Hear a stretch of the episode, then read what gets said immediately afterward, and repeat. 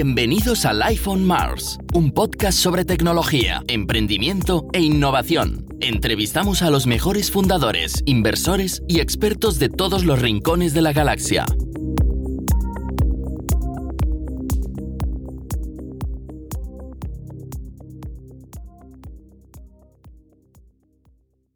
Hola, hola y bienvenidos al iPhone Mars, el podcast tecnológico de Mars Based. Y hoy vamos a hablar de eventos, conferencias y comunidad con un grandísimo experto, y no solo un experto, sino una excelente persona y un gran amigo de la casa.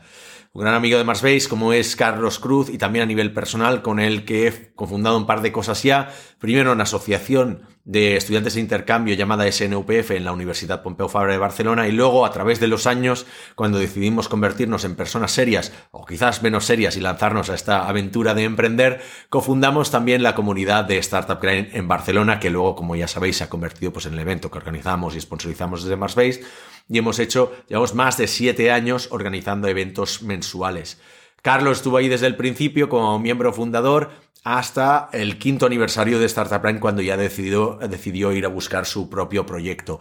Él montó una agencia de eventos que se llama EG Events, que trabaja para grandes marcas en formato boutique de todo lo que es la organización y curación de contenidos y eh, organización de eventos a gran escala, como por ejemplo trabaja con clientes como el Sonar, como la Mobile World Capital, que los menciona durante el episodio y nos ponemos a hablar en esta conversación de una hora sobre la transición de los eventos offline, los eventos físicos a los eventos online durante la pandemia y cómo vamos a volver. Si volvemos a lo físico puro, si volvemos a, un estadio un poco híbrido, qué papel juega la tecnología en todo esto, cómo se gestiona la comunidad. Nos metemos en un par de berenjenales hablando de la gestión de sponsors y del contenido sponsorizado en los eventos, de cómo chirría, de cómo se puede encajar, cómo hay que gestionarlo, de cómo tiene que alinearse con los valores de una comunidad y cómo en la gran mayoría de los casos sale mal.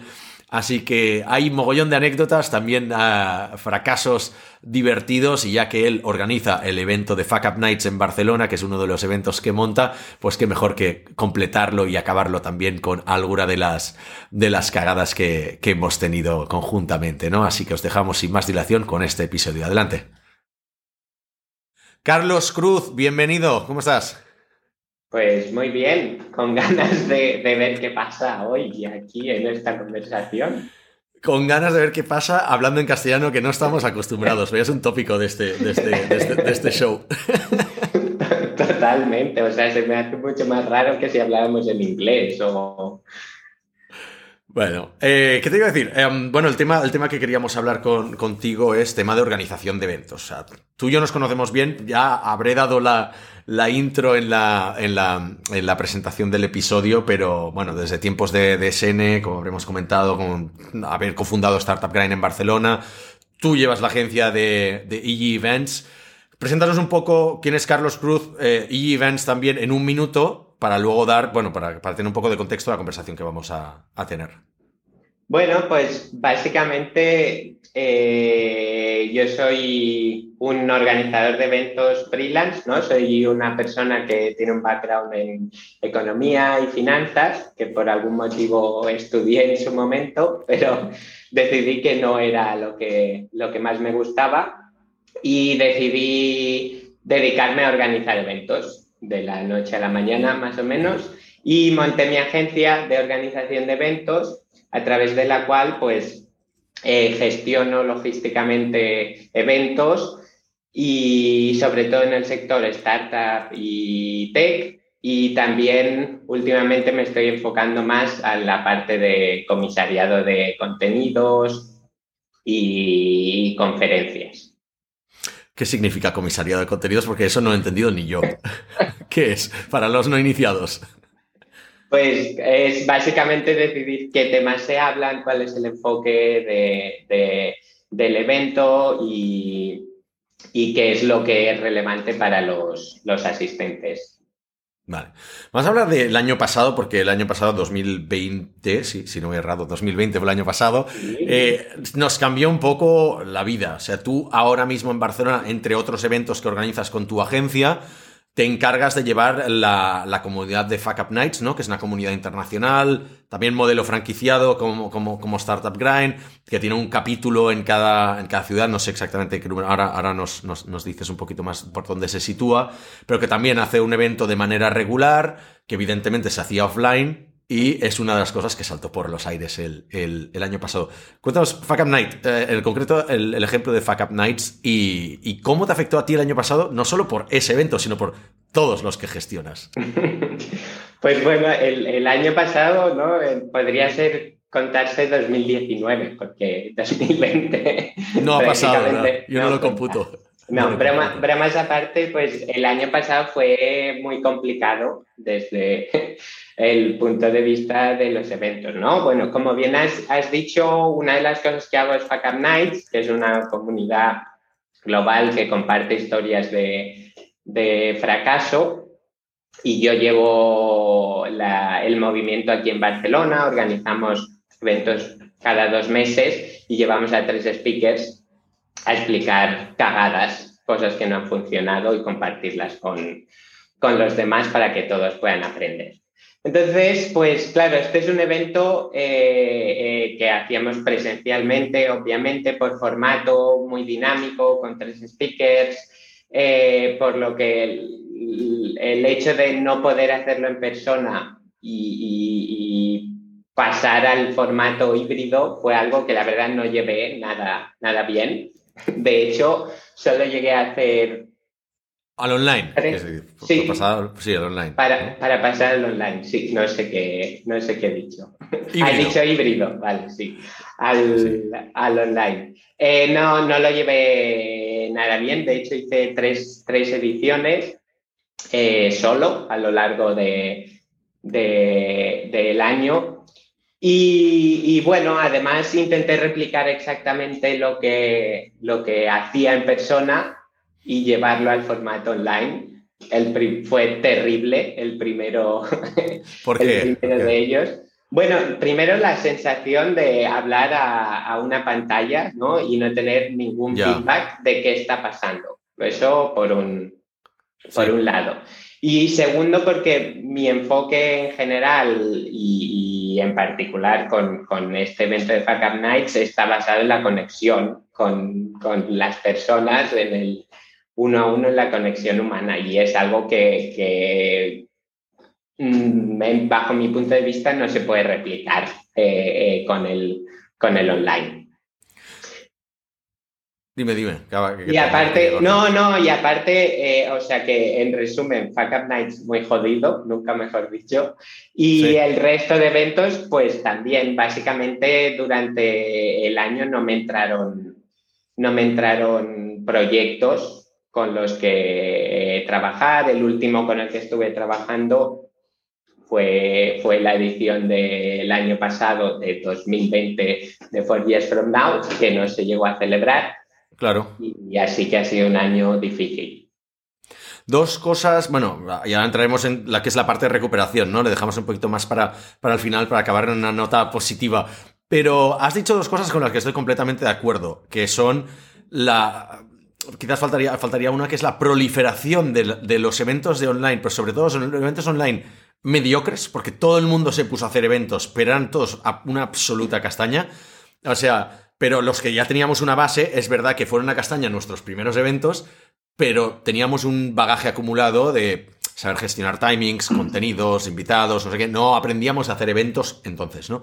Pero dos cosas que has dicho tú que estaban muy bien es una, error número uno, que también lo cometimos nosotros, que era intentar replicar el evento tal cual, todo lo que hacían offline, pasarlo online, no en el caso de Startup Plan, que además tú lo conoces súper bien. Ah, mira, ahí te diré que no hicimos el. Mm, nos petamos la parte, evidentemente, la parte de networking, pues no se podía hacer. La parte del, de, de, Open Mic que solemos hacer en nuestros eventos, no la hicimos, decidimos no hacerla porque logísticamente era muy complicada. Pero sí que es verdad que hacía la misma presentación que hago en los eventos offline de Startup Grind, que dura unos 5 o 10 minutos, donde agradeces a los sponsors, no sé qué, y ahí veíamos que inmediatamente la gente se desconectaba. O sea, si no vas directo al grano en un evento online, parece que la gente desconecta. Y la otra es la, la, falta de conexión, ¿no? El feedback, el feedback que decías tú. Porque la gente está en mute, la gente está, tiene los eventos en segundo plano, ¿no? no no puedes verles las caras, con lo cual no sabes si, uy, me he pasado con esta broma, o estoy hablando demasiado, o el invitado es muy aburrido, o yo soy muy aburrido, ¿no? Y no. O, uy, cuando dices una cosa que un poco peliaguda y en los eventos offline escuchas, uh, como diciendo, ¿no? Te dan este feedback. Aquí no lo tienes. Y te sientes muy solo, ¿no? Eh, ¿Qué otros aprendizajes has dicho, que has dicho tú de decir, vale, en el primer evento no lo, no lo descubrí, o en el primero o segundo no descubrí, pero ya luego sí, ah, ¿cómo subsanaste estas dos cosas?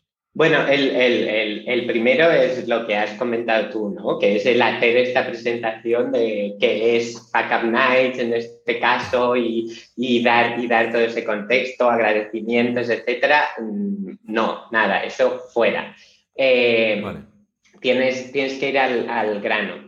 Luego, otra cosa que en Backup Nights hacemos y que tampoco funciona, funciona demasiado bien, a no ser que realmente tengas un poco de infraestructura, es el hecho de el formato panel, ¿no? De preguntas y respuestas con todos los, ponentes juntos online, que es, muy difícil de gestionar y, mucho más lento. Entonces ahí pues hacer un, un QA directo con, con el speaker después de cada intervención funciona mejor que no tener a tres o cuatro speakers, que es difícil coordinar quién va a hablar ahora eh, y que las preguntas eh, del público vayan, vayan fluyendo.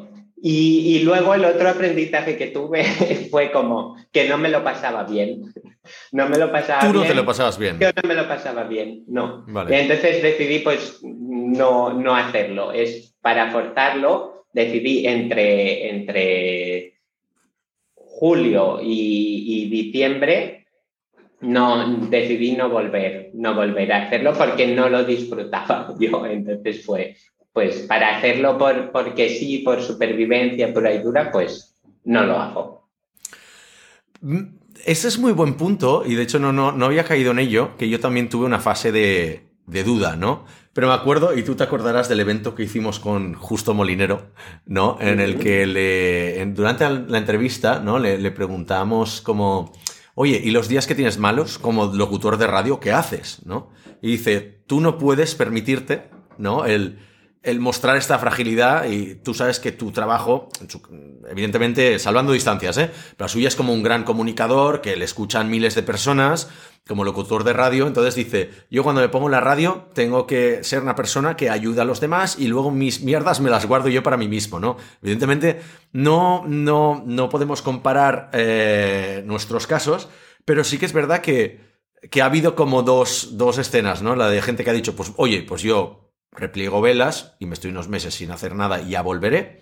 Y los que ah, quizás yo en mi caso sí que dije, vale, no me están gustando mucho los eventos online, reconozco que la mayoría no los disfruto, pero sí que hay gente que lo necesita ahí, ¿no? Ah, em, entonces, bueno, balancear un poco de cosas. Ah, lo que sí que tú, por ejemplo, has tenido una cosa que, creo que es muy, muy destacable, que ha sido de los primeros en volver, ¿no? Al, evento físico. ¿Cómo tomaste esa decisión y cuántos obstáculos tuviste que salvar? Bueno, de, hecho, de los primeros en volver, yo incluso te diría que el primero, porque de hecho en, julio de 2020 hice un Backup Nights presencial en, esa, en esa ventana de oportunidad que había de, falsa apertura, ¿no? Falsa que tuvimos después del confinamiento más duro, ¿no? Que es, creo que llegó hasta finales de mayo. Pues bueno, tuve la suerte de que estaba en conversaciones con, un partner fuerte, ¿no? Como era Casa SEAT, que tenían interés de, colaborar, de hacer eh, Nights. Y bueno, me apoyé mucho en ello, ¿no? En que tenía que la, cobertura legal, por así decirlo, y, del evento para tener claro que todas las medidas estaban, estaban cubiertas, eh, que respetábamos toda, toda la legislación, pues bueno, me, apoyé mucho en, eso, en saber que trabajaba con una gran corporación que iba a tener todo súper, súper controlado. Y entonces sí, en, en julio hicimos un evento en Casa SEAT con 80 asistentes presenciales. y con mascarillas todos, incluso los ponentes, sin networking, con la distancia requerida, pero sí fue como un, pequeño oasis y, realmente esto me, bueno, me convenció y fue como, es que esto sí que lo disfruto y además se sentía la energía de la gente y el online no. Y bueno, yo soy en general, soy un poco tajante y pues decidí, pues, pues no, no, no lo hago online. Es, curioso porque. Ah, no, no, perdona, que te he cortado. No, no, y después de esto, pues sí, ahora ya sí que creo que he vuelto para, quedarme ahora en, formato híbrido, ¿no? Pues en abril hicimos eh, evento con, con Ático y repetimos, repetimos ahora la semana pasada, en, en mayo y, en formato con unos 50 asistentes en persona y, retransmitido en, Zoom. ¿Qué papel crees que jugamos los un poco los agitadores de las comunidades en un tema tan crucial en estos tiempos como es la estabilidad mental? ¿no? Lo digo porque eh, para mí fue una decisión el continuar con un evento online. De hecho, cuando empezó la pandemia, la gente se acordará que hace un, año, bueno, estamos grabando esto en mayo, ¿no? En marzo de 2020 empezamos a hacer dos eventos por semana, porque fuimos los primeros en pasar a hacer el evento online, ¿no? Y la gente nos dijo, oye, me he sentido acompañado, porque hay mucha gente, sobre todo en nuestro sector, ¿no? Sector tech, mucho también haces los eventos en inglés generalmente, con lo cual tenemos mucho expat que viven solos y haber pasado solos una pandemia. Y nos decían, nos hacéis compañía como la radio, ¿no? Y a mí eso es lo que me inspira a decir, vale, no me gustan los eventos online, pero voy a seguir haciéndolos porque sé que hay gente que vive sola. Y, y empatizo porque yo lo he pasado solo, ¿no? Entonces digo, hostia, ha sido como un deber, ¿no? Y tú estás haciendo lo mismo con la vuelta a la normalidad porque hay gente también como yo que necesita volver a eventos. Por eso cuando tú lo hiciste dije, joder, voy a ir a todos los eventos. Eh, he estado yendo a los tuyos de Fuck Night, he estado yendo a los de ITNIC y, hay mucha gente que necesitaba realmente los eventos presenciales. ¿Cómo, ¿Cómo, lo ves tú desde este punto de vista? Bueno, real, sinceramente no me lo había planteado desde, desde esa perspectiva, pero creo que es, que es muy importante, ¿no? Que el hecho de yo siempre, siempre lo, comentaba con amigos y es, bueno, está muy bien la, salud em, física, por así decirlo, ¿no? Y tenemos que ser cuidadosos, respetar, cumplir con las medidas, pero hay otro apartado muy importante que es la salud mental, ¿no? Que este año ha sido muy duro y es importante el poder hacer cosas, el poder relacionarte, el poder eh, eh, tener, tener inputs que te, que te, saquen de tu cabeza al final y de, y de, y de tus rutinas. Entonces yo creo que es, es, un papel importante, ¿no? Ya haya sido en el online, manteniendo pues esa, esa ventana al mundo exterior eh, para gente sobre todo que, vive sola. Y luego y con la vuelta, pues un poco lo, mismo, ¿no? De ofrecer oportunidades de volver a hacer cosas que nos gustan, de, relacionarte, aprender, conectar. Creo, creo que es, es un papel... Eh, importante, un poco similar al que ha tenido la cultura, ¿no? Que dentro de, lo malo, sí que es verdad que, bueno, pues en España y en Barcelona, pues hemos podido seguir yendo a, teatro, a conciertos y, demás, y creo que eso es un pequeño soplo de, aire fresco dentro de todos los problemas que hemos tenido. Sí, pero por ejemplo, una de las cosas que, que tú haces en tu evento que habrás tenido limitaciones al respecto es, uno es la parte de networking, ¿no? Siempre hay una parte de networking al final, pero incluso antes de lo que es el contenido en sí, haces unas ciertas dinámicas de networking en la presentación, en donde pides a la gente que se presente a otros. Entonces no sé si ahí también te has encontrado tú con limitaciones de...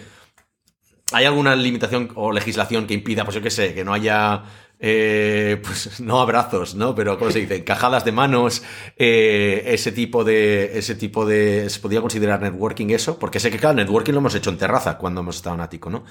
Pero esa parte que es presentación, pero ahí le dices a la gente, oye, pues presentaros a la gente que está a tu lado, a la gente de atrás. ¿Dónde está, qué línea marca el networking ahí? Bueno, ahí siempre es que se, de, hecho, y, siempre lo recalco, ¿no? Y sin contacto físico, nada, pero para dar un poco más, más de detalle, al final una de las dinámicas que hago pues consiste en empezar a hablar con la persona que tienes justo detrás, ¿no? Sentada y que, y que no conoces. Pues bueno, esto al final se puede hacer pues con las mascarillas, eh, eh, manteniendo una, una cierta distancia, puedes tener una conversación de un minuto sin, incrementar el riesgo, igual que la puedes tener eh, cuando vas en el, en el metro mientras mantengas la mascarilla puesta. Entonces, sí, dificulta, dificultan esas medidas, ¿no? Y siempre el hecho de, tener muy claro que, no puedes eh, hacer contacto físico, pero se pueden, siendo creativo, se pueden, se pueden hacer, hacer cosas. Sí, pero hay muchas limitaciones que es como lo, del tema de que no puedes dar el micro a la otra persona, ¿no? Pero dices, a mí, es, perdón, ¿eh? pero en general, esa me ha parecido un poco como de, teatro. Es como cuando el año pasado me acuerdo que lo que has dicho tú, en julio había una ventana y yo soy mucho de karaoke, ya lo sabes. Y me acuerdo que había, en el, había algunos karaokes que te daban, le ponían como un capuchón al micro y dices, no, no sé si os ayuda mucho.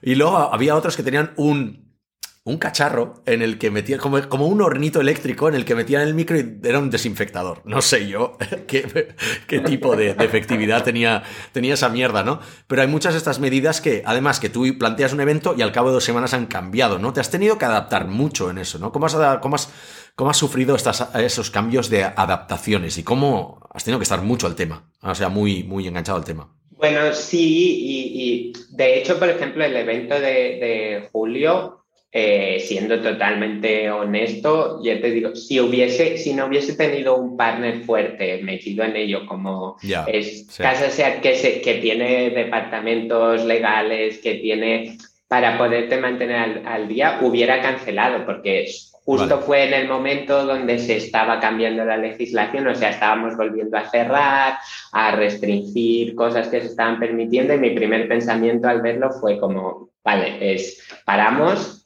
y, ya está, pero después de hablar con ellos y, bueno, restringir ciertas cosas como no hacer el networking, eh, limitar aún más las personas que se podían sentar al lado, porque en principio si venías de dos te podías sentar eh, uno al lado del otro y cosas así, pues decidimos seguir para adelante. Pero la verdad es que eh, yo como proveedor pequeño, ¿no? como, como freelance, eh, pues me apoyé mucho en, en, esa parte. Pero puedo decirte que actualmente, por ejemplo, y que trabajo pues con, con, eventos grandes, te puedo decir que los compañeros de logística, ¿no? la gente encargada de logística y demás, eh, les echa humo la cabeza y las incógnitas son, son grandes la hora de saber cuál va a ser la capacidad del escenario, de qué medidas eh, se pueden hacer, porque es algo que aún ahora está en constante evolución. Sí, como también las, limitaciones cuanto al catering, ¿no? Que hubo mucho tiempo que no podías tener catering en los eventos. Me sorprendió que en el, en el último vuestro ya se pudiera tener catering, por ejemplo, pero sé que ah, yo he estado en eventos en el que no podían tener ni catering ni, ni bebidas, ni tan siquiera. Era como, oh, wow, bueno, un evento de tres horas sin beber se puede hacer largo, ¿no? Sobre todo también para el speaker. Bueno, creo que ah, yo me pude comprar una, agua en una, máquina de vending cuando fui speaker en, en Mataró. Em, hablando más del tema de. Porque yo creo. Hablemos un poco más de, futuro, ¿no? futuro inmediato. Quizá este podcast saldrá ahora durante el, durante el verano, con lo cual, con suerte, pues ya habremos vuelto a más, a más eventos, ¿no? Ya estaremos volviendo más a la, a la normalidad con tema de vacunaciones y todo esto. Pero veremos un fenómeno que ya pasó cuando pasamos a hacer todos eventos online. ¿Qué pasa? Que a la que abre camino uno, ¿no? Eh, todo el mundo se apunta al carro. De hecho, te diré que incluso se apuntó como demasiada gente, demasiadas empresas que, porque hacer eventos lo puede hacer cualquiera, ¿no? Como dicen. No, es, así, Y eso es lo que te voy a, esa es exactamente la pregunta que te voy a hacer. Entonces, cuando podamos volver, volverá a pasar lo mismo de a todo el mundo va a querer hacer eventos como para volver y, bueno, ¿cómo, cómo ves tú eso? O sea, por un lado, el balance entre que haya mucha oferta, diversidad, y, más riqueza a nivel de contenido, pero por otro lado que también se diluye mucho el mensaje de, de, los eventos y que muchos de ellos no tienen una calidad mínima, digámoslo así. ¿Cómo lo ves tú? Bueno, yo, yo creo, bueno, creo que en general es bueno que haya que pasen cosas, ¿no? En cualquier, en cualquier mercado, creo que es bueno cuando hay, hay competidores, hay, hay opciones donde elegir, porque, bueno, al final incluso como, como empresa, como del mercado, pues, pues está bien, quiere decir que hay, que hay interés en el producto. Eh, y luego al final, pues el, el cliente elige y, decide qué es lo que vale la pena y lo que no. Pero yo sí que soy, bueno, eh, eh, esto es, es, uno de los sectores ¿no? donde se aplica eh, un poco esto de cualquiera puede hacer eventos o como seguro que, y sobre todo al principio, ¿no? Cualquiera puede hacer una web hoy en día, ¿no? Es para que voy a para que voy a pagar, pues si yo tengo, pues me la hago en un WordPress o mi primo o mi amigo me la hace en un momento.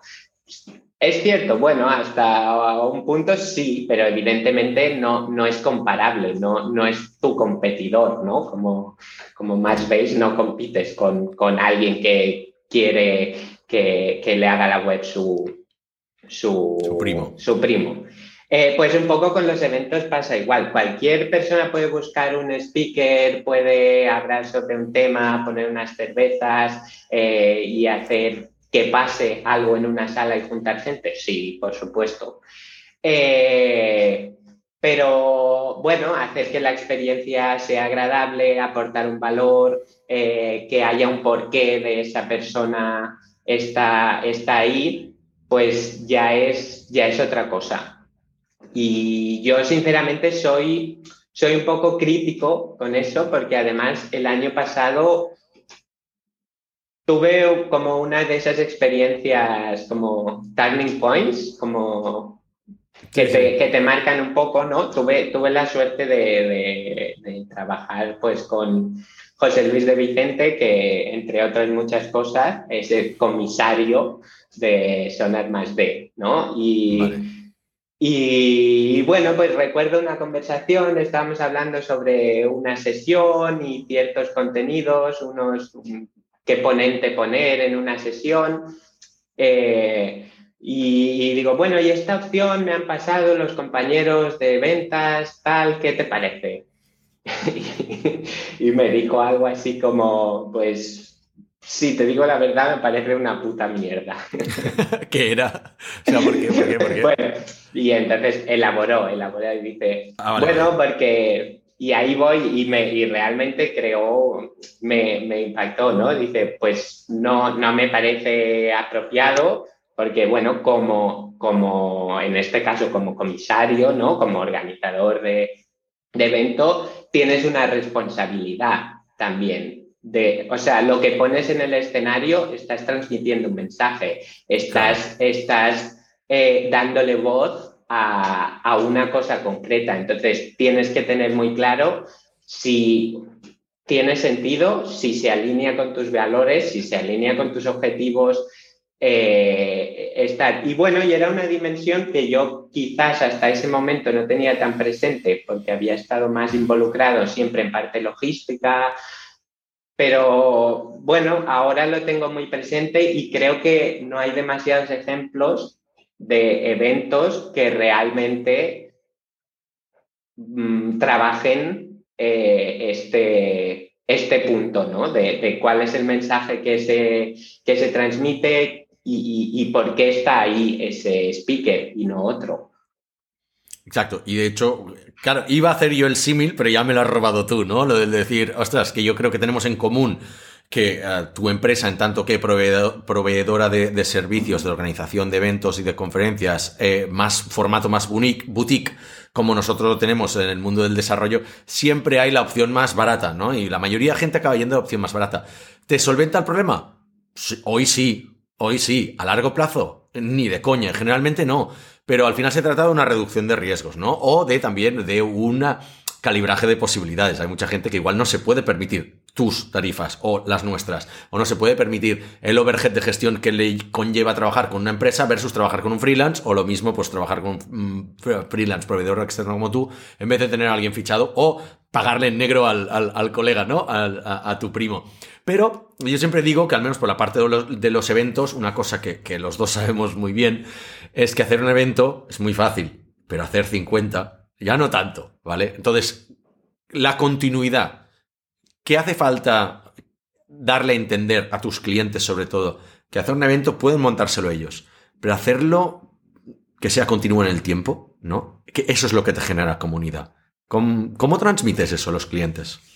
Bueno, la verdad es que es, es difícil, ¿no? Porque de entender, porque precisamente los eventos yo creo que se perciben como un un one-off, ¿no? Es una cosa que pasa en un momento en el tiempo, incluso aunque sea una vez al año, y mm. se entiende así, pero dentro de, esa periodicidad tiene que haber una continuidad también, ¿no? No puedes hacer solo un evento pues cada mes de febrero y hasta el mes de febrero siguiente no hago nada. O hago un evento el 5 de junio y hasta el 5 de julio que hago el siguiente no hago nada tiene que haber una, algo más allá de puramente qué es lo que pasa ese día en ese, en ese lugar, ¿no? Y lo que después con Startup Grind al final, pues es lo que seguís haciendo, ¿no? Pasan muchas cosas, entre tanto, hay una comunidad online eh, que se trasladó a Slack,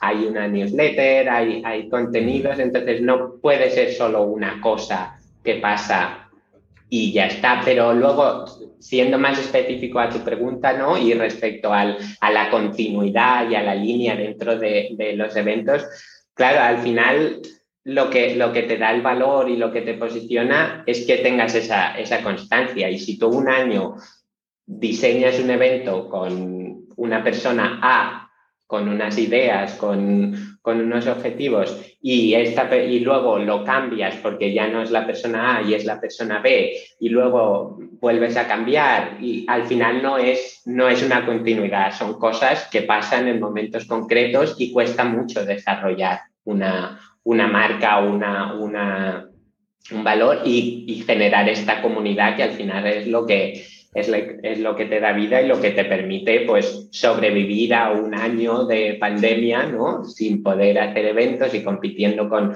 no sé cuántos eventos cada día y que hay online y bueno, pues los tuyos siempre tienes tu público recurrente. Claro, no hay coherencia, ¿no? Em, porque unas cosas que, que, hemos visto también con la, con la continuidad en el tiempo o sea, al final a mí me... Igual voy a entrar aquí en un berenjenal, ¿eh? Pero ya sabes que me gustan este tipo de cosas. Cuando hablas con gente, los organizadores de Web Summit, ¿no? O del mobile, me da igual. Eh, ya lo digo yo porque como contrata a ti, digo, ya lo digo yo. Pero eh, te, hablan de su comunidad dices, pero ¿qué comunidad tienes si los ves una vez al año? Y durante el resto del año, uy, sí, igual haces un, un, online webinar, no sé qué, pero no hay una gestión activa, no hay una curación de, de comunidad. Corrígeme si me equivoco, ¿eh? Pero, pero ver, o sea, también en, palabras de, pues de Derek, ¿no? De Derek, el CEO de Startup Brain, que dice, un evento que pasa una vez al año, o dos o tres, es un evento, es una conferencia, es una convención, es una feria, lo que sea. Pero un evento que sucede una vez al mes, o con una periodicidad incluso más alta, eso es una comunidad, ¿no? Porque tú ya vas al evento yo creo que lo que pasa en Fuck Nights, igual que pasa en Startup que es que tú vas al evento ya independientemente un poco del contenido. Eso lo hemos visto cuando publicas el evento sin speakers, o lo hacemos nosotros, y la gente compra la entrada igual. Porque dice, yo ya sé que ahí me voy a encontrar una coherencia de contenido, un setup, el mismo escenario, y mucha gente que yo ya conozco, porque llevo tres años yendo al evento, y ya sé que 50% de la gente ya la conozco, y a mí eso me gusta, ¿no? Entonces, esa coherencia, claro, tú en tu cabeza como arquitecto de eventos ya la tienes, pero las empresas que se inician ahora, ¿no? Lo que, lo, que, lo que está diciendo antes, que ahora empezarán a hacer sus nuevos eventos, no tienen un plan para eso. Nosotros no lo teníamos, Carlos, cuando empezamos con Startup en Barcelona. Ya, todos, seguramente ah, ¿no? esto. Yo creo que dijimos, si esto dura seis meses, fabuloso, pero... Y luego, pues mira, aquí, estamos, ¿no? Pero, pero, pero claro, con los años lo he ido aprendiendo. Tú llevas tres con Fuck Up Nights también, ¿no? Aparte de los cinco que hiciste con Startup Grind, pero tú eso ¿Cómo lo conseguimos explicárselo que el valor de los eventos para las empresas no son los leads que vas a sacar de ahí? Que eso es una métrica, está claro. Pero el valor es generar una comunidad que, que venda por ti, por ejemplo, ¿no? ¿Qué otros valores puede aportarte una comunidad como empresa? Uf. Bueno, Pregunta larguísima, ¿eh? Además. Creo que ya me he olvidado del principio, no sé. Respondo lo que me dé la gana, ¿vale? Exacto, fabuloso.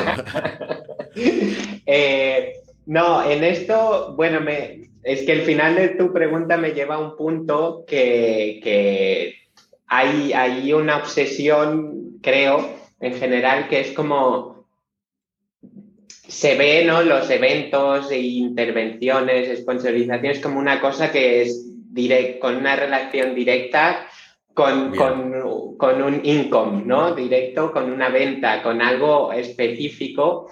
Y es, es, un poco, voy a intentar no perderme, no divagar mucho, es un poco el mismo ejemplo que, que el, al hacer un, una charla sponsorizada, ¿no? Una sesión dentro de un evento. Cuesta muchísimo convencer a, a, este teórico sponsor de que es mejor para su marca, para, para, para generar, generar ese valor, el ofrecer contenido, ¿no? el dar realmente algo de valor, que no el hacer una, un, pitch comercial, una presentación puramente donde vengo a hablar de, de mi libro. Y entonces esto lo, lo, lo, conecto con, con lo que decías, ¿no? Al final cuesta mucho convencer y que la gente sea consciente de esta percepción de que lo importante de los eventos es esa constancia, ese desarrollo de una marca, de una personalidad, de,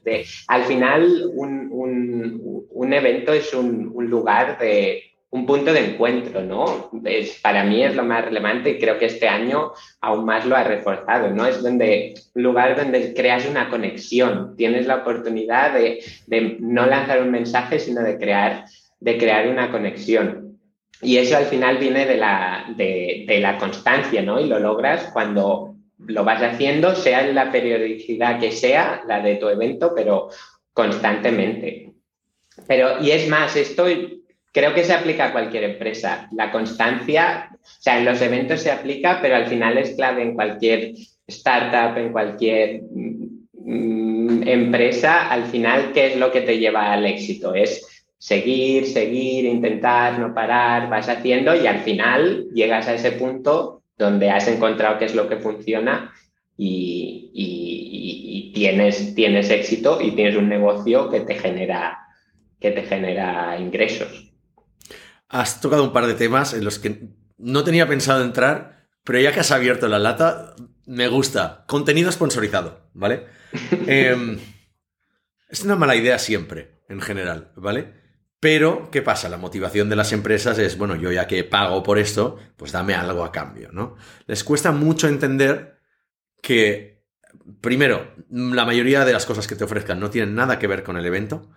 Y segundo, que es muy interesante para ellos, pero no es interesante para el público. O sea, ves que en el contenido sponsorizado la gente se pone a mirar el móvil, se va a buscar una cerveza, aprovecha para hacer otro tipo de cosas, otros trabajando y evidentemente no es la prioridad ni para la empresa que sponsoriza, porque al final te acaban mandando cualquier persona que no sabe ni de qué va el evento, no conecta para nada, no te envía la presentación hasta el mismo momento del evento, no te no hacen caso de las guidelines del evento, ¿no? En el 90% de los casos. ¿No? Em, ¿cómo, cómo, cómo, tratas tú eso? Porque ya sabes, esta temporada al final fue como, no hacemos más contenido sponsorizado, o sea, tú pagas y te apartas, o sea, te, ponemos ahí en un, en un booth, pero ya no hay contenido, porque es tan malo que la gente se quejaba y dejaba de venir porque las charlas eran una mierda. Y ahora sé que alguien se va a ofender con este comentario, de los, de los sponsors que hemos tenido en el pasado. Pero todo los feedback siempre era lo peor, los sponsors, lo peor, los sponsors, lo peor, los sponsors. Al final, tienes que valorar, ¿qué me interesa, la pasta o me interesa el feedback del público? ¿no? ¿Cómo calibras tú esto? Bueno, yo, yo creo que, o sea, estoy totalmente de acuerdo que, y es un poco a lo que me refiero, algo que pasa muy comúnmente, ¿no? Que es esto, ¿no? De, no, yo pago, pues yo elijo lo que hablo y tengo, y, puedo decir lo que quiera, ¿no? Y como quiera. Claro. Pero ahí es cierto y es una, algo que culturalmente está muy dentro, ¿no? Al, menos en... Siempre ha sido así. Bueno, yo en todos sitios. Y, pero ahí sí que doy una parte de culpa o de responsabilidad al organizador. O sea, porque yo creo que sí, que, que es un modelo que es viable el contenido sponsorizado, pero también tienes que ser muy consciente de la forma en que lo vendes y venderlo eh, bien para que no te pase eso y para que no sea una mala experiencia para el sponsor, porque al final un sponsor que no queda contento no te va a volver a, repetir eh, el, contrato.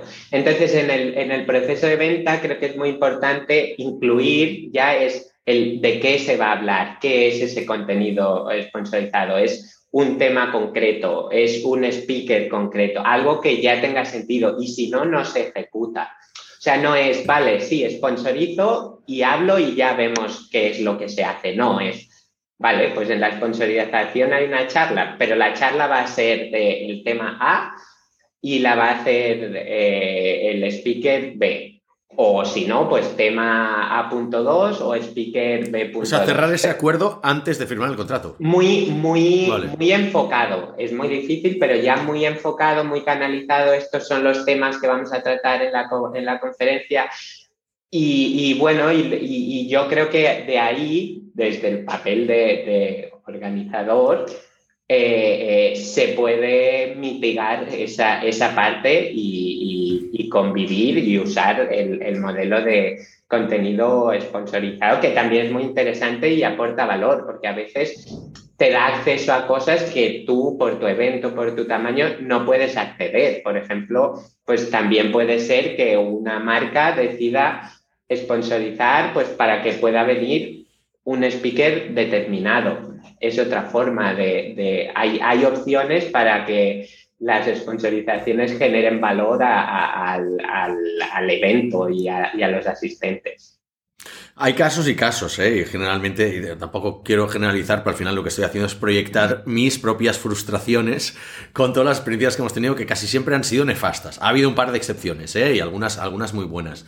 Pero generalmente, sobre todo cuando hemos trabajado con corporates, y quizás te diré que los únicos corporates con los que han funcionado ha sido la gente de, Amazon, con los que estamos ahora y realmente, pues, mm, son de esos sponsors que entiende que no voy a charlar por charlar, por ejemplo, o mira, no, pues no voy a poder venir al evento, pero no pasa nada, ¿sabes? Como, pero sí que nos hemos encontrado mucho el caso de que grandes corporaciones que igual te pagan, pero luego te acaban mandando a alguien que, pues lo que te decía, ¿no? Ni sabe de qué va el evento, de alguien que no está preparado, que no está acostumbrado a charlar, o que encima están puteados porque no les pagan esas horas extra, ¿no? Y tiene que ir a dar una charla a un evento de startups que dice, bueno, la preparo cinco minutos antes, acaba siendo una chapa alucinante, eh, se pasan del tiempo y acaba siendo contraproducente para la empresa, ¿no? Yo creo que se nos pasó mogollón con CaixaBank a nosotros, que yo creo que nadie quería abrirse la cuenta ahí porque decían, pero ¿a quién cojones nos están mandando, están dando estas charlas aquí en el evento de startups? Y venía gente que es que realmente el contenido era como, madre mía, era francamente muy, muy mejorable, ¿no? Muy desconectado de la realidad del evento. Entonces, siguiendo en eso, ¿Cómo marcas tú las pautas? Porque claro, eso es muy fácil decirlo, pero es muy difícil hacerlo, sobre todo cuando estás empezando y necesitas cash para el evento, ¿no? ¿Cómo puedes financiarte en un evento para no tirar demasiado pronto de dinero de, del diablo? Bueno, aquí y de ahí tenemos un buen ejemplo, yo creo, ¿no? Que fue cuando hicimos la primera conferencia.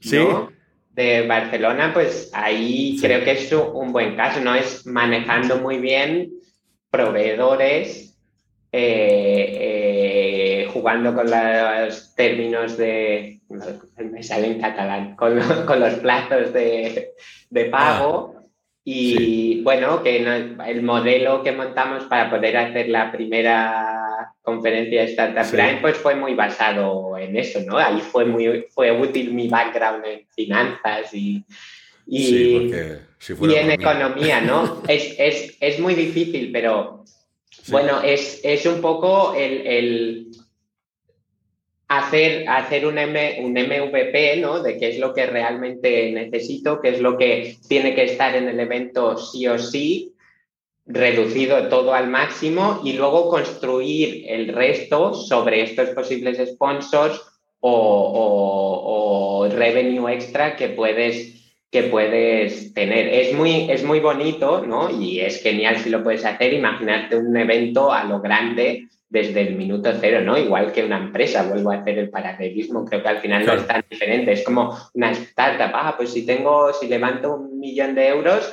pues contrato tal, contrato cual y es muy fácil porque lo hago todo así, pero el hecho de, tener que hacer bootstrapping, ¿no? También, en este caso, pues también te ayuda a definir cuál es tu valor central, saber qué es lo que realmente necesitas, tener muy claro cuál es el coste de eso y eso te va, te va a ayudar a no tener que estar eh, aceptando cosas que, igual esa edición te, la salva, ese sponsorship, pero no te va a aportar, no te va a aportar valor y no va a haber una, continuidad. Entonces, si eres capaz de reducir, tener muy claro cuál es tu, tu MVP, ¿no? Lo, lo que realmente tiene que pasar. Necesito X speakers, necesito un escenario y, poco más, y sobre eso construir, no, no al revés. Es, es, que necesito crear toda esta experiencia y necesito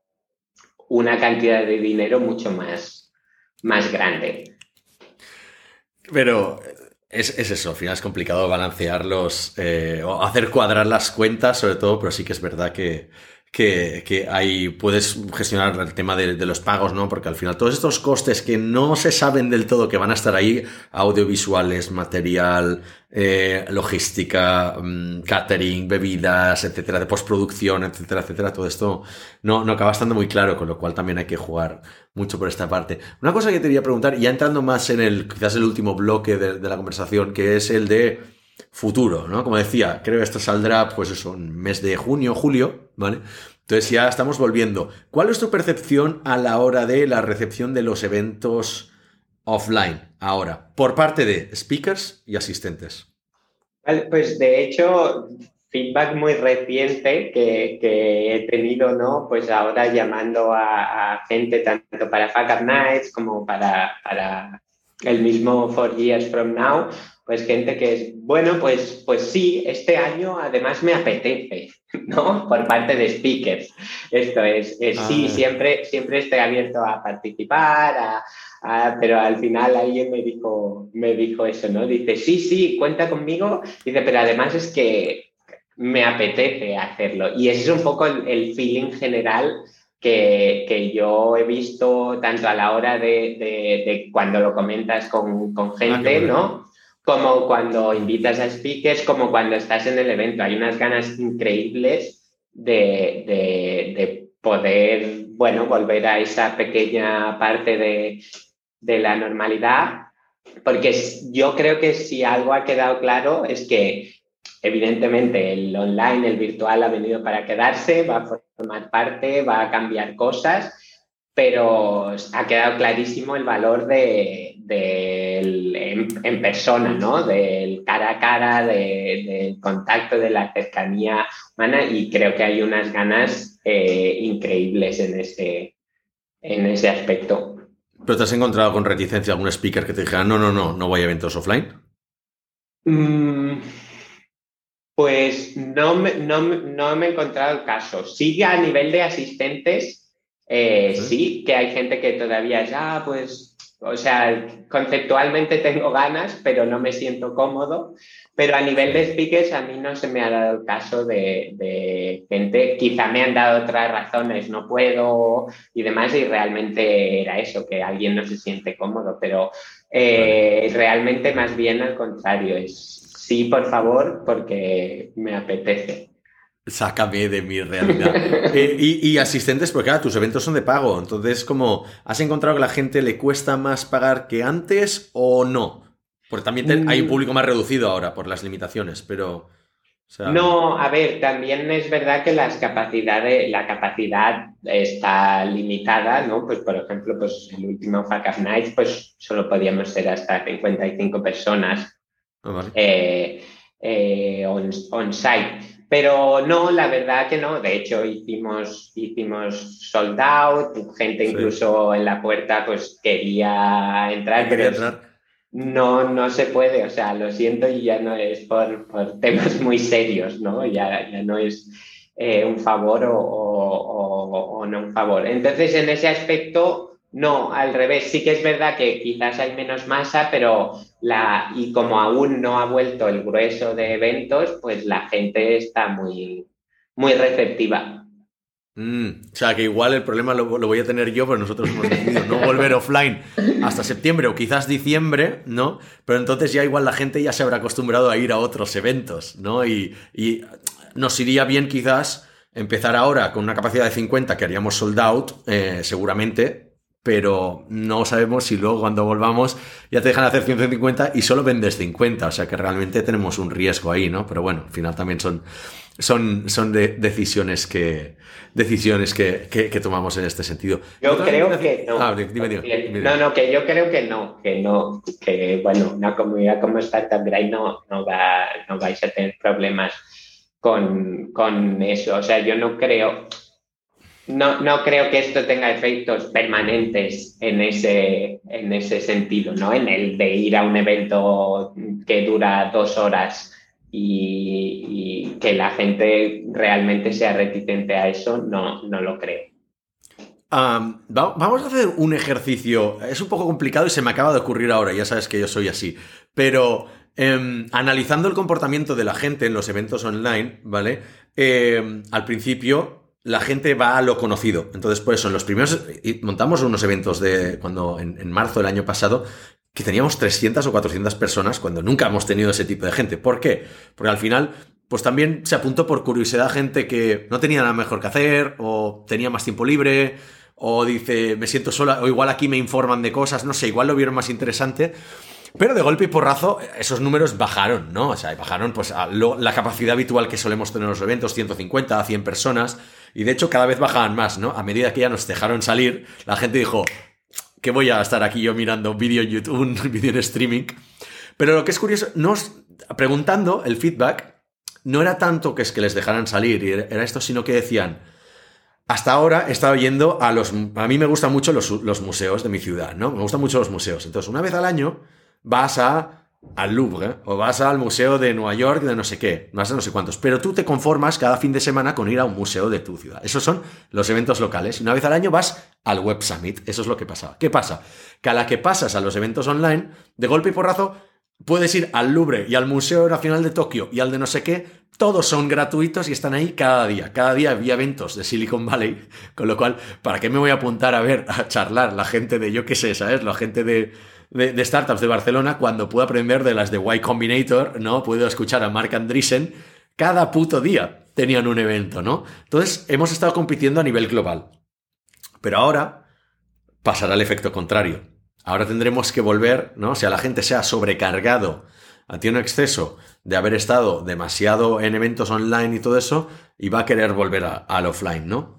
Dicho esto, ah, lo has dicho tú, y es la típica frase que a mí me parece un poco de, de poco, cuando la escucho de, si la escucho de ti que sabes del tema fabuloso. Si la escucho de alguien que no tiene ni puta idea es como frase de cuñado que es la, el híbrido ha venido para quedarse. Qué significa eso o sea tú dónde ves el papel del híbrido en los eventos a partir de ahora pues no lo sé streaming streaming no lo sé porque yo en eso tengo tengo debates y tengo una mochila fuerte por así decirlo que es yo siempre que como ya, si no lo he dicho ya de esto, es lo más importante es el en persona y es lo que más valor tiene el, contacto humano. Y entonces, y de hecho, en mis eventos soy reticente a luego colgarlos online y demás.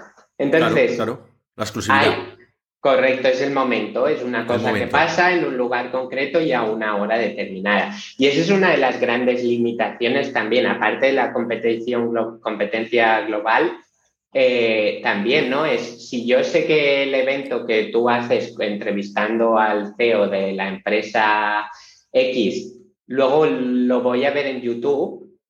Ya. ¿Por qué lo tengo que ver a siete y media si lo puedo ver luego cuando estoy cenando y no tengo nada más que hacer? Correcto, correcto. Y, y demás. Entonces, ese es uno de los problemas bajo mi punto de vista del formato virtual, ¿no? Que es, si no hay una razón muy convincente para que un evento pase a una hora concreta, ¿por, qué tiene que ser eh, eh, en directo, no? Pues cuelga pues, un podcast, cuelga un, contenido online y hace la misma función. La gente lo, lo, consume cuando, cuando, le va, cuando le va bien. Y bueno, yo, yo y ahora sí, respondiendo a, la pregunta, el tema del híbrido, pues la verdad es que no lo sé, por supuesto.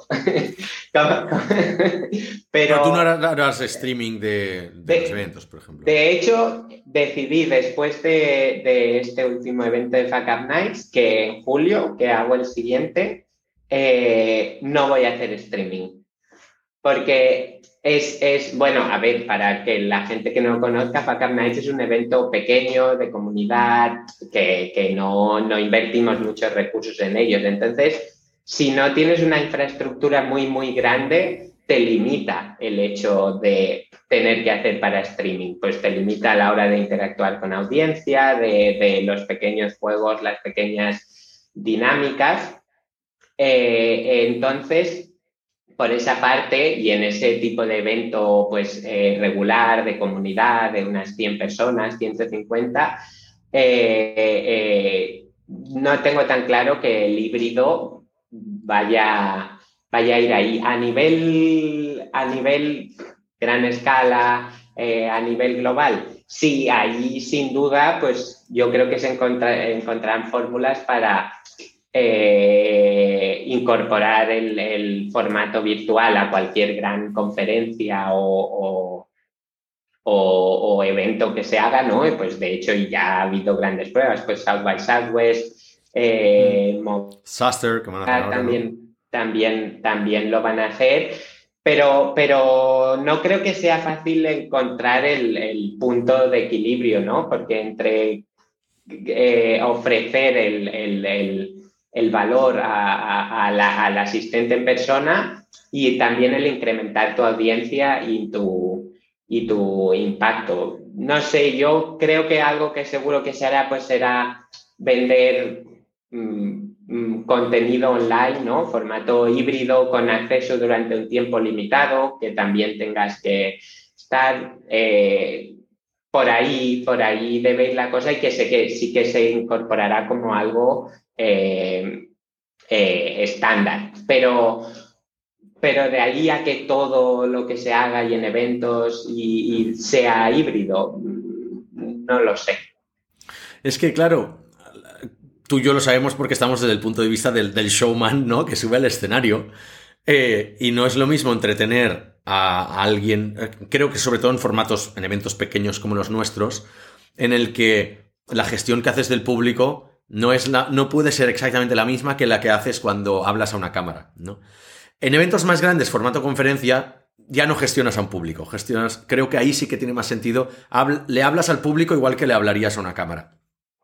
Se me ha ocurrido así al vuelo, ¿eh? que creo que igual ese podría ser un buen, un buen modelo. Pero claro, lo que sí que vamos a ver, o que se está viendo mucho, que empiezan a salir más Patreon, ¿no? Más en vez de tanto sponsor corporativo, es que la gente ya, pues con la misma entrada o algo así, pues pagan patrocinio con plataformas como Patreon, por ejemplo, eh, y a, partir de ahí, pues sí que tienen el contenido online, entonces el día que no pueden ir, pues lo miran online, pero no es 100% gratuito. Entonces, bueno, no sé, y nosotros estamos debatiéndonos sobre esto, así que ya, ya iremos informando, pero, pero está, está complicado. Oye, em, creo que ya llevamos casi una hora charlando. Hay una pregunta en la que es la pregunta firma del podcast. Eh, generalmente aquí traemos a gente técnica, ¿vale? Entonces siempre pedimos como una cagada tecnológica. O sea que realmente hoy encaja mucho que estés tú aquí porque es, eh, en tanto que director de Fuck Up Nights, ¿cuál es la mayor cagada que has hecho en un, en un evento? ¿Y cuánto dinero ha costado? Esa es la parte divertida. Hostia, no sé. Eh, a ver, me viene una pequeña, pero muy divertida y, contigo precisamente. de hecho, iba a decir, no cuentes algunas en las que realmente le he cagado yo, aunque tú organizas no, no, no, la he cagado yo, porque hay muchas de estas. Es mía. Eh, de hecho, bueno, es eh, organizando la conferencia Startup Grind de Conexión San Francisco-Barcelona pues estábamos hablando con un speaker y a través de, de, alguien de su empresa. Entonces nos comunicaron que el speaker A no puede venir, eh, por desgracia. Entonces, si os parece bien, vendrá el speaker B, que trabajan juntos y puede hablar del mismo tema. Entonces yo debía responder y te quería dar mi ah. feedback a ti, solo en privado. Y el feedback, por suerte, fue respetuoso y fue, pues el speaker B, pues creo que nadie lo conoce, no es relevante para la conferencia, yo pasaría. Pero hice el famoso reply all en vez de solo responderte a ti. Y tuve, tuve tres días dolor de estómago. dolor de estómago porque era. Además, en esa situación no hay nada que puedas acabar de hacer para, para arreglarlo, porque es obvio que es lo que piensas, porque lo has dicho ahí y, y ya está. Entonces, no sé si la recordabas o no. Sí, sí, sí, sí, sí. Pero... No, diremos el nombre del speaker. Pero sí, sí. Y además. Hostia, sí, sí. ¿Era, ¿Era la primera conferencia? ¿O era sí. sí, sí, sí, sí. Era la primera, era la primera. Sí, sí, sí, ya, me, ya, me, acuerdo. Sí, que, además como era un motivo, claro, la primera conferencia que cayó en octubre de 2017, que claro, mm, Barcelona estaba un poco convulsa por entonces, como estaba en ayuntamiento o, política en general, no sé si era ayuntamiento exactamente, pero que alegaron esos, esos, esos temas, ¿no? que no podía venir por eso. Pero sí, sí, hostia, me acuerdo y fue como, wow, vale, vale, vale. Pero bueno, no ha sido, bueno, al menos no fue una pérdida, una, pérdida eh, económica, ¿no? Porque... No, en este caso no. en este, en este caso no. Y bueno, y ya, y ya que estamos, nos queda un par de minutos, aprovecho la pregunta que no, no te la he hecho nunca, pero que como por tu pasado en Startup Grind deberías haberte preparado, pero ¿cuál es tu superpoder inútil? Hostia, alguna vez la he pensado porque evidentemente no sé cuántas veces Digo, no puedo cerrar el podcast sin, sin, preguntárselo a Carlos, no puedo... Responder y hay veces que me han venido cosas a la cabeza y dicho, ese es mi superpoder. Ahora, bueno, hay, hay uno que tengo muy claro desde, desde hace tiempo, que es que si hay como una conversación que hay tres o cuatro voces a la vez o cuatro, mi voz es la que no se escucha. Entonces puedo decir cualquier, cualquier burrada, cualquier lo que quiera, que, que, no, que no, mi voz es la que se ignora en general en eso. ¿Sabes? Si hay. sí, sí, pues ese, ese podría ser uno de ellos. La, eh, ah, y el otro, pues es perder cosas eh, ilimitadamente. yo te diré que yo tendría como el superpoder eh, opuesto al, al, primero que has dicho, porque cuando voy a decir una burrada, generalmente todo el mundo se calla y solo se escucha mi voz. Entonces digo como la, la burrada más grande es como, ay va Dios, pero no, no, no, no haberlo escuchado. Pero bueno.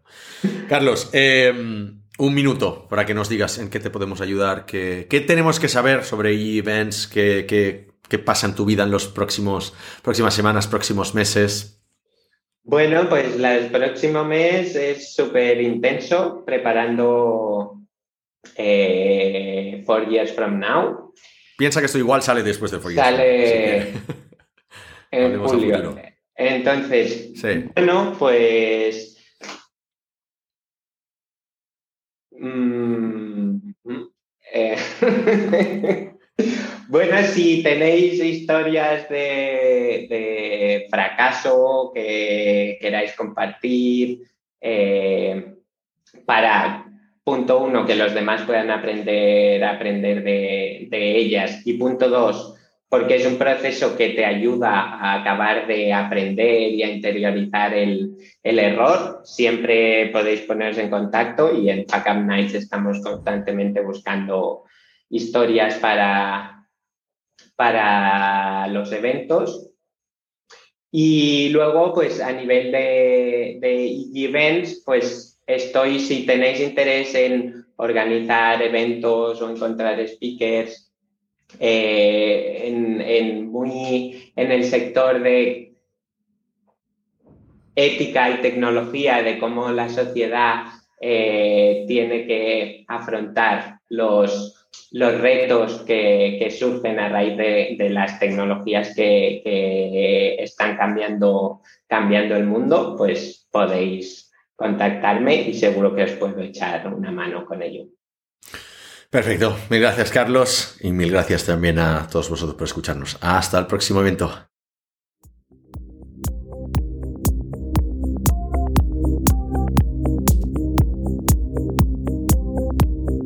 Somos Mars Based, una consultora 100% remota especializada en desarrollo web y móvil de Barcelona. Ayudamos a todo tipo de negocios, desde startups hasta grandes corporaciones, a hacer realidad sus proyectos tecnológicos. ¿Y a ti, en qué te podemos ayudar?